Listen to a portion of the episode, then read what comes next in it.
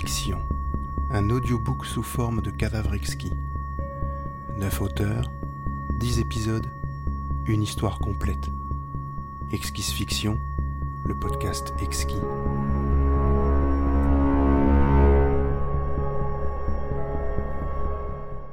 Le dernier lupanar avant la fin du monde, épisode 01. Écrit et lu par Muraclé. Année solaire 3030, troisième ère du changement. Système connu d'alpha du centaure. Lupanar du zeugle amoureux. Complexe stationnaire de niveau triple X. Autorisé sous visa de contrôle 9-3-6-6-6. C'était sa dernière nuit dans les entrailles clinquantes du zeugle amoureux, le dernier lupanar avant la fin du monde, où les équipes de récupérateurs de la Starshot Company logeaient à demeure. Sans même ouvrir les yeux, Vin s'appuya sur la commande digitale qui réglait la température de l'eau. Il finissait toujours sa douche brûlante par un jet glacé qui le mettait d'attaque pour les longues heures à venir, le séparant de son retour dans le monde civilisé.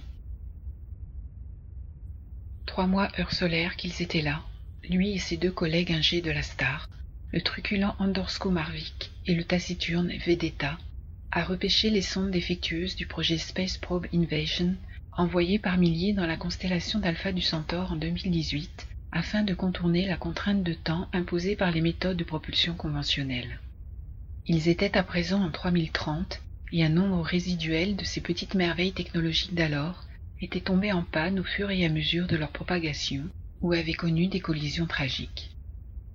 Toujours est-il que ces sondes, de la dimension d'un capote de dernière génération, encombraient à présent l'espace navigable provoquant pannes électrostatiques et faux échos à répétition, ce qui perturbait grandement la navigation des énormes vaisseaux de croisière reliant la nouvelle Terre à Proxima Centauri B en seulement quelques Et par sec.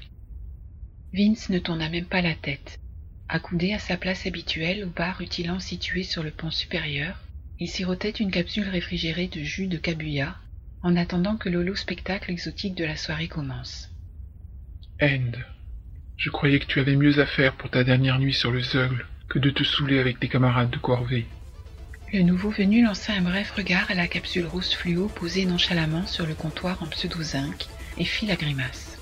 Si tu comptes te mettre la tête à l'envers avec de la pisse de betterave, ce sera sans moi. Et puis t'as raison. J'ai rencard avec la petite qui s'occupe de l'entretien des holodanseuses. Ils ont dû la prendre pour modèle. Elle a une de ses paires de... Je te crois l'interrompit Vince, qui ne partageait les fantasmes de son coéquipier que dans les moments de plus profond désespoir. Mais ce soir, c'était la quille, et il n'éprouvait aucun besoin reptilien à s'envoyer en l'air d'une quelconque manière, car il était déjà au septième ciel. Je pensais trouver V sa gueule de croque-mort avec toi. J'avais un truc à lui demander avant d'aller voir Aiko, la petite des Zoulous. La dernière fois, elle m'a dit qu'elle adorait. Non, désolé, End. Je croyais qu'il traînait avec toi. Bah, il ne va pas tarder. Il ne rate jamais le début du show. Ça doit lui rappeler sa première communion sur sa planète natale. Mais lorsque la luminosité ambiante baissa pour concentrer toute l'attention du rare public présent, essentiellement composé de négociants esselés, de touristes égarés et d'opportunistes sans scrupules, V n'avait toujours pas montré le bout de sa trompe trachéidienne. La première partie du show se passa sans incident notoire si ce n'est les sifflements plus excités que d'ordinaire d'un jeune adepte de la loge des prêcheurs du vide, qui avait pour seule et unique vocation de parcourir la vaste étendue des mondes colonisés afin d'annoncer la destruction de l'univers. Rien que ça. Celui-là avait dû avoir un coup de mou et éprouver le besoin de redonner à sa foi une vigueur tout autant charnelle que spirituelle, en faisant escale aux eugles et en s'acoquinant avec ses jeunes prêtresses des plaisirs défendus. Par qui On se le demande. Profitant du changement de tableau, Vince jeta un regard inquisiteur alentour. À en juger par son air réjoui et ses petits yeux vicieux et brillants, Andorsko, affalé à ses côtés dans un fauteuil en mousse expansé vert luisant, s'abîmait dans une rêverie lubrique en anticipant sur les rondeurs exceptionnelles de sa nouvelle conquête. Mais V brillait toujours par son absence. À tel point que Vince sentit un étrange frisson lui parcourir le bas des reins, et cette sensation, qu'il ne connaissait que trop bien, n'avait rien en commun avec l'extase amoureuse, bien au contraire. D'une main discrète et assurée, il vérifia qu'il avait bien glissé dans sa ceinture son mini blaster à ondes soniques, souvenir d'une autre vie où ce qu'il faisait de plus légal dans une journée ordinaire était d'aller pisser en se levant. Lolo danseuse qui apparut alors sur la scène vaporeuse, située au centre du bar idéalement circulaire, avait tout de la parfaite geisha délicate et soumise.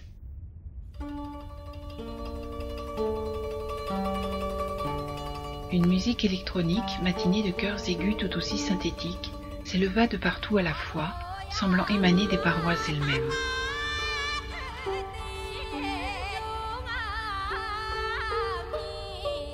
Ondulant comme l'une de ces anciennes carpes scintillantes qui peuplaient autrefois les bassins de la colonie nippone avant la première ère du changement, elle laissa glisser son holo kimono orné de fleurs de cerisier sur sa peau laiteuse et translucide jusqu'à la naissance de ses les sirènes d'alarme hurlèrent soudain jusqu'au tréfonds du complexe stationnaire, une lumière rouge saccadée noyant toute forme, vivante ou artificielle, dans un océan de sang épais. Et bien avant que Vince ne pût tenter le moindre geste, une brigade d'andropatrol aux cuirasses chitineuses et luisantes déboula silencieusement, investissant les lieux à la manière d'une horde de cafards voraces. Les stridulations cessèrent immédiatement, mais la brume écarlate persista. Vince serra les mâchoires. À son flanc, Andorsko n'avait pas bougé, les yeux rivés sur la scène virtuelle à présent totalement vide. Merde, mon rendez-vous, souffla-t-il pour lui-même. Après une première vérification de leur compas d'identification au sein même du bar et une petite mise au point un peu musclée avec le jeune adepte de la loge qui brandissait son immunité de culte comme un miracle portatif auquel lui seul semblait croire, on les avait raccompagnés dans leur quartier sous l'étroite surveillance d'un duo de clones d'anthropatrol aussi expressifs que deux moules géantes de Camino en plein rut. Vince s'assit sur sa couche recouverte d'un film plastique de protection dont le but hygiénique lui avait toujours paru obscur. Lors du premier contrôle, on lui avait confisqué son mini blaster qui n'avait bien sûr pas échappé à la détection laser, et sans doute était-ce cela qui le contrariait le plus. Et il a fallu que ça arrive juste pour mon dernier soir sur cette fichue épave. pensa-t-il en posant ses mains bien à plat sur ses cuisses. C'était sa façon à lui de se détendre et d'analyser la situation de manière rationnelle et efficace. Les deux andropatrols s'étaient postés de part et d'autre de l'entrée de la cabine qu'il partageait avec ses deux coéquipiers dans une trompeuse attitude de mise en veille. Mais Vince savait qu'au moindre frémissement suspect de son entrejambe, les deux machines le mettraient immédiatement en joue. Une expérience désagréable déjà vécue à maintes reprises dans cette autre vie qu'il avait tenté d'oublier en se faisant engager comme simple manute de classe C à la Starshot Company. Un boulot de merde, répétitif et sans perspective, mais qui lui assurait le gîte et le couvert, et tous les trois mois, quinze jours de vacances tout frais payés sur Damo Grand 2, la planète Océan. Mais il lui fallait bien admettre que tout en se foutant du destin comme de sa première holopute, celui-ci lui collait aux semelles avec autant d'acharnement et de puanteur qu'un étron de zeugle, précisément. Sur la couche opposée, la massive silhouette d'Andorsko était aussi disciplinée que la sienne. La brute originaire des lunes jumelles d'Orion n'avait guère l'habitude de faire dans la finesse, mais il était loin d'être idiot, et n'ignorait pas qu'un acte de provocation gratuit, même des plus jouissifs, pouvait vous coûter plus qu'une castration passagère. Vince jeta un œil sur sa gauche. Le film plastique réglementaire de deux mètres sur quatre-vingts centimètres reflétait froidement la clarté rougeâtre des néons d'alarme, mais la troisième couchette restait désespérément vide. Bon sang, V, où t'es passé Vince soupira. Soudain, comme si de rien de tout cela ne s'était jamais produit, les néons reprirent leur teinte blafarde habituelle, et Vince ajusta aussitôt ses pupilles à la nouvelle luminosité. Toujours sans faction, les deux andropatrols sortirent de leur torpeur mécanique pour se figer en un garde-à-vous des plus réglementaires. Andorsko se redressa imperceptiblement et Vince suivit son exemple. Car, peu importe ce qui allait débouler d'une minute à l'autre par le panneau coulissant bloqué en position ouverte, cela allait sans aucun doute revoir la conjugaison de leurs futurs proches à tous les deux. Et s'il y avait bien une chose que Vince détestait plus que la médiocrité de son existence de loser, c'était qu'on en change le cours sans prendre la peine de lui demander son avis.